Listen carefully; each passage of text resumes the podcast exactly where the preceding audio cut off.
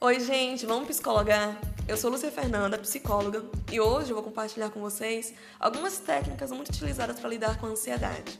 Mas antes, se você é novo por aqui e ainda não sabe, o Psicologar Online é uma extensão do site. Então, se você ainda não conhece, passa por lá e tem acesso a todos os outros materiais. Nessa explicação sobre ansiedade em relacionamentos, vamos receber como convidada a psicóloga Adriana Pessoa. Então se aconchegue e não se preocupe, não tem fórmula mágica. É vida real, do jeito que ela é. Adriana, te apresenta aí um pouquinho pra gente. Oi, gente! Então, meu nome é Adriana Pessoa, sou psicóloga, ah, psicóloga clínica, psicóloga hospitalar. Amo falar sobre relacionamento, sobre ansiedade, os meus clientes que vão ouvir esse podcast vão saber que eles vão ser citados aqui em algum momento, né? E assim, é muito bom, é um prazer estar aqui. Muito obrigada, Fê. É, e é isso aí. Vamos, Vamos começar. Adriana, a gente sabe que a ansiedade é um conteúdo muito geral, Sim. né? A gente começa a pensar sobre isso e a gente geralmente começa a ver a ansiedade sempre como um problema, sabe? Como um transtorno, como algo que precisa ser resolvido logo, já. Só que a gente entende que a ansiedade, ela a princípio é um mecanismo de defesa né, do nosso organismo. Quando a gente vai conhecer coisas novas ou pessoas novas, começa a sentir aí algumas reações corporais, algumas emoções muito intensas. E para início de conversa, tu acredita que a gente deve olhar a ansiedade sempre como um problema? Não, hum. claro que não. Gente, é como a Fê tá falando, a ansiedade quando ela está no seu pico, quando ela está na sua crise, ela já deu muito alerta antes, né? No seu corpo, na sua mente, na sua forma de se comportar. Então, antes de ser um problema, é um mecanismo de defesa. A gente precisa da ansiedade. Quando a gente vai conhecer alguém, quando a gente vai conhecer um lugar, quando a gente vai fazer uma coisa nova, quando a gente está esperando alguma coisa, a ansiedade está ali, né? Naquela, naquele frio na barriga, naqueles pensamentos acelerados. Em algum momento, isso vira crise, em algum momento, isso vira vira transtorno, tá?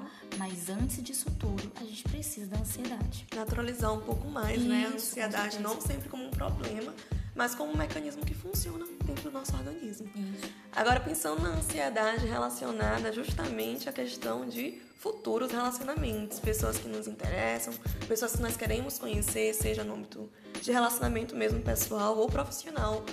É, como é que a gente consegue controlar os sintomas ansiosos? É, diante de futuros relacionamentos. Então, como eu tava falando contigo, né, Fê? É, quais são os traumas que a gente já viveu no passado? Quem nunca? Quem nunca, né, gente? Então, assim, as nossas experiências passadas, elas contribuem muito para experiências futuras, principalmente para quem não faz terapia, para quem não tem, né, esse comprometimento com a sua saúde mental. Então, gente, é, esses sintomas eles podem sim ser projetados em relacionamentos futuros, medo, insegurança, baixa autoestima, vergonha. né, vergonha, medo do que já passou, ah, eu vou ser traído, ah, eu não vou ser amado como eu devo uhum. ser. E outra coisa, o outro com quem nós vamos nos relacionar também vem com seus defeitos, vem com suas dificuldades, né? Vem querendo conhecer alguém. Então, assim, é, não projete no outro as suas experiências. Por isso que a terapia é tão importante. É porque na terapia, que é a nossa próxima pergunta, uhum. é, é na terapia que a gente vai resolver, é na terapia que a gente vai ser orientados, é na terapia que a gente vai colocar em pratos limpos o que, que a gente pode fazer, quais são as técnicas. É na terapia que a gente vai ser ouvido, né, profissionalmente. Sim. É, quando você fala de terapia, infelizmente nem todos têm essa cultura, né? Eu tenho acesso de, a um profissional, a um terapeuta para conseguir lidar com as suas questões, seja ansiedade, seja insegurança, qualquer outro tipo de demanda. Né? Eu prezo muito a respeito de uma cultura de saúde mental, mental de conseguir trazer para o nosso contexto, para nossa rotina, para o nosso dia a dia, aquela uma hora de autocuidado, aquela uma hora em que você vai parar suas 24 horas do dia, seus 7 dias por semana, e você vai tirar algumas horas para si, para desenvolver o autoconhecimento, para começar a se enxergar, identificar aquilo que é um problema, que é meu e que muitas vezes eu projeto no outro, e aquilo que inclusive pode ser soluções que eu já carrego, mas eu não investigo para conseguir aplicar nas minhas relações. Pensando na ansiedade ainda, é muito fácil a gente tratar ela como uma doença e procurar ajuda, procurar socorro apenas depois de uma crise, né, muito intensa. Então, como é que a gente vai lidar com a ansiedade É sempre depois da crise ou antes da crise? Como é que isso funciona em terapia? É isso que é o nosso erro, né? A gente fala assim, o brasileiro só procura quando tá no finzinho, uhum. né? Então, gente, é, não vamos procurar terapia, não vamos procurar o nosso psiquiatra, né, tratamento, só quando a gente está em uma crise ou depois de uma crise. Como eu falei lá no começo, e a Fê também, a ansiedade, ela dá sinal, né, uhum. né, no corpo, nossos comportamentos. Quais são os sintomas que a gente pode começar a observar? Então, assim, na maioria das vezes, a ansiedade ela dá uma taquicardia, ela dá uma sudorese, uhum. né, insônia demais, é, comportamentos repetitivos, Sim. dificuldades de lidar com a sua própria companhia. E isso a gente viu muito durante a pandemia, muita Sim. gente trancada em casa Sim. e viu o quanto é difícil. Que experiência, né? quase um Big Brother, só que dentro de casa, sem Só que dentro de casa. Pois é, então quanta gente surtou durante a pandemia, né? Porque deixava é, a rotina sucumbir e não conseguia lidar com isso, né? Então, assim, gente, terapeutas, psicoterapeutas estão aí, né? Eu não vou dizer aos montes, mas são psicoterapeutas, são profissionais da saúde e eu sempre defendo a, a minha equipe, né? Uhum. Mesmo seja de qualquer abordagem, uhum. a TCC da FE, a ACP, que é a uhum. minha, né? A psicanálise todos têm um estudo clínico, né? todos têm uma visão de homem e todos conseguem lidar é, com a sua ansiedade de forma diferente, tá Sim. bom? Então, e é estão capacitados para isso, né? Eu percebo que esse cliente está precisando ir ao psiquiatra, analogia, né? É, qual é o teu, teu dermato? Qual é o teu cardiologista? Por que não ver o psiquiatra também como é que, né? A gente ainda tem muito isso. E psicólogo ou psicoterapia, faz terapia. Sim, é maravilhoso. E, meu façam. Deus, eu não seria nada sem minha terapeuta. Muito bom. Ansiedade, Drica, uma próxima perguntinha aqui. Ela pode, então, atrapalhar as pessoas de se relacionarem, não só relacionamento amoroso. Vamos pensar que a nível profissional ou a nível familiar, ela pode ser uma grande barreira para as relações interpessoais? Com certeza. É, como eu falei, né, das experiências anteriores ou até mesmo das pessoas se limitarem por ter tido algum trauma, não ter resolvido esse trauma, uhum. não ter ressignificado, e aí acabam projetando isso nos, próprios, nos próximos relacionamentos. Então, assim, eu tenho muita queixa de cliente, é, digamos, nos relacionamentos familiares. Ah, mas Fulano não concordou comigo em tal reunião familiar, então por isso hoje eu sinto que ele me dá ansiedade, é, rola aí um gatilho, uhum. né? Quando Só tem está na presença. Isso. Então, gente, claro que a ansiedade ela está presente em tudo, principalmente nos nossos problemas. E ela cresce, a cada vez mais ela vai crescer se você não andar de mãos dadas. Falo muito em consultório, meu cliente sabe. Ah, gente, pegue a sua ansiedade e vai andar de mão dada com ela. Vai conhecer em que momento que ela se, se mostra, quais são os gatilhos aí que faz você ter uma crise de ansiedade, em que momento isso se dá ansiedade, ela precisa dar junto conosco. Não podemos tapar o sol com a peneira, né? Seria muito fácil se passar a vida inteira dando, é, virando as costas para minha ansiedade. Ela virou um monstro. Então, Sim. cuidado com isso. É muito importante a gente começar a observar que tomar todo o pensamento e tomar todo o sentimento como verdade absoluta se torna um perigo muito grande. Eu começar a abraçar a minha ansiedade, os meus pensamentos catastróficos e avaliar eles como um fato e eu não questioná-los e eu não começar a ressignificar o que bem trouxe se torna um perigo porque aí eu não sei mais diferenciar aquilo que eu sinto com aquilo que eu penso, com aquilo que eu vejo, e vira um grande caldeirão. Quando na terapia a gente tem a possibilidade muito grande de racionalizar as nossas emoções, de trazer isso para o nível da consciência e começar a avaliar. Ah, isso aqui tem fundamento, isso aqui não tem fundamento, isso aqui pode ser validado, isso aqui não pode ser validado. Então, é uma experiência que está aí para todos começarem, iniciarem e experimentarem. Isso, com certeza. Ainda dentro do nosso contexto de ansiedade, ela pode me limitar ah, com relação a me fazer depender do outro, tem aí um contexto muito forte de dependência emocional, né, Drica? Isso. E aí eu já falo de antemão, voltem aí alguns, alguns podcasts, tem um podcast muito bom aqui no Psicologar sobre dependência emocional.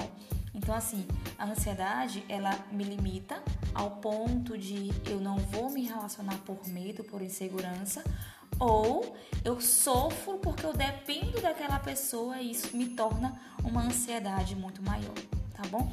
Então, isso é muito trabalhado em terapia no sentido de que de quem você depende, por que você depende, como você depende. O que que te limita dentro das relações, como que te limita, tem alguma experiência pessoal para ter essa limitação, né? Então a ansiedade ela pode sim aparecer nesses dois momentos. Ou ela me limita demais, ela me priva demais de me relacionar com outra pessoa, de, me, de conhecer alguém novo, de namorar, de casar, ou eu dependo emocionalmente dessa pessoa e por isso eu sou ansiosa. E não me permite viver aquilo que é novo. Sim, com certeza.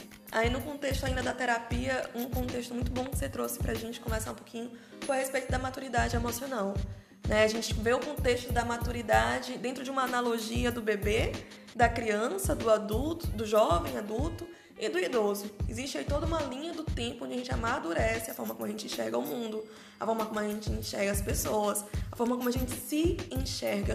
E o grande convite dentro do ambiente da terapia é você começar a lidar com as suas emoções de maneira mais racional, de maneira muito mais madura. Como é que a gente pode conversar um pouco sobre esse conceito? Então, na terapia, gente, procure terapia. é, a maturidade emocional é muito importante para a gente, psicólogo, é, abordar dentro da psicoterapia, porque a gente vai perceber dentro desse cliente, a partir da ansiedade dele, em que momento ele não é maduro emocionalmente, em, que, em que momento ele não se percebe que ele pode lidar com tal problema né? Então a maturidade emocional ela vem mesmo boa na rotina, emocionalmente falando, ela precisa existir. Foi esse término de relacionamento com maturidade, né? Eu cresci, aonde que foi bom, onde que foi ruim, o que que eu posso mudar, qual Os próximos. Se eu errei, porque ninguém é alecrim dourado, Uhum. né, queridos? Ninguém Aqui- enxerga onde errou, É. né? Sempre o outro, projeta no outro suas falhas. Isso, justamente. Então a gente precisa ter maturidade emocional, né? É muito bom quando a gente se reconhece é, imaturo emocionalmente. Às vezes, a gente, enquanto psicólogo, a gente não é psicólogo 24 horas, gente. Então, assim, em algum momento eu me perco, em algum momento eu sofro, eu, gente, eu não tô sendo né, madura nesse, nessa, nessa decisão, eu não tô, não tô sendo racional aqui. Então aí eu corro pra terapia para poder resolver esses meus problemas internos. Sim. Então a gente começa a observar que os excessos, eles sempre são muito perigosos. Então eu não posso simplesmente é, avaliar tudo de maneira é, de controle, de autocontrole, que eu preciso controlar o outro, eu preciso me controlar e quem consegue tá de parabéns. Porque viver como ser humano nessa terra é lidar com as circunstâncias, com as surpresas dentro do trabalho, dentro da família, é dentro dos relacionamentos e o convite quando a gente faz para o autoconhecimento, né, para ter essa maturidade emocional, para desenvolver, se possibilitar desenvolver essa maturidade emocional, é um convite muito para si, né, para reconhecer que você não precisa ser o, o super-herói ou a super-heroína né, o tempo todo, que você não precisa estar no controle de tudo o tempo todo e que se permitir enxergar suas áreas de vulnerabilidade, de fraqueza, é, demanda muita coragem. Existe uma coragem muito grande, uma ousadia muito grande para entrar nesse ambiente de descoberta, para entrar nesse, nesse ambiente de reconhecimento de fraquezas e também de habilidades.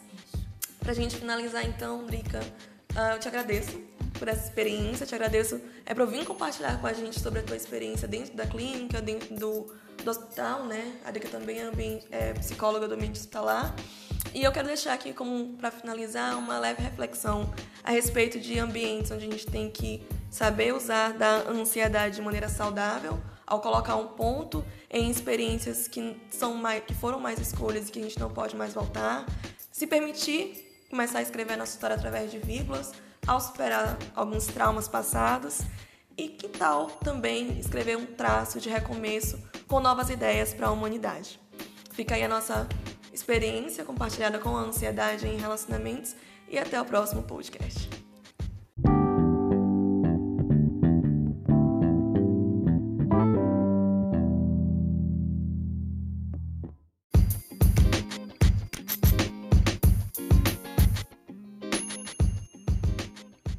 Se você curtiu esse podcast, se inscreve aqui, compartilha com seus amigos, porque mensalmente nós vamos ter temáticas para conversar no Psicologar Online.